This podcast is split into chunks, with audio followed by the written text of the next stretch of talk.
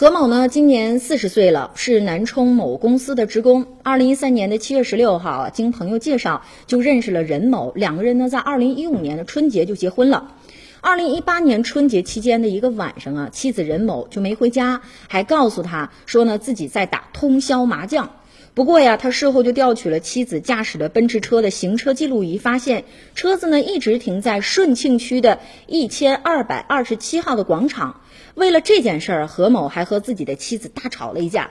之后呢，他就在网上买了定位追踪器和野外的生存刀，偷偷的呢就将定位追踪器安装在了妻子的副驾驶的下面。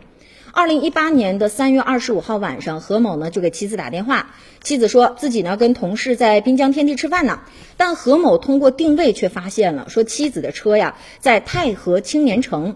第二天凌晨呢又停在了顺庆区的一千二百二十七号广场的附近。何某就觉得说妻子是不是在对自己撒谎呢？于是决定自己呢去寻找妻子。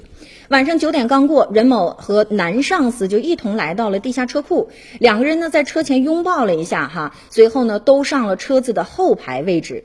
这一切呢被躲在不远处的何某全都看在了眼里。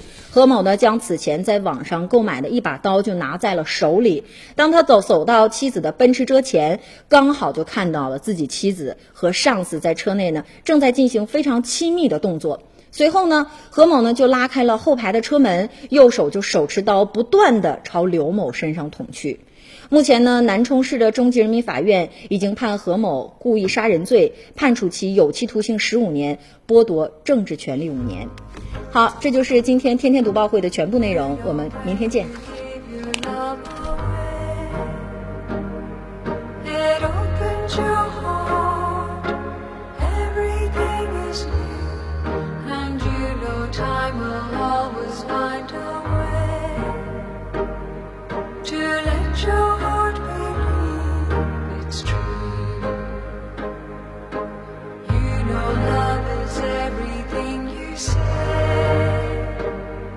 A whisper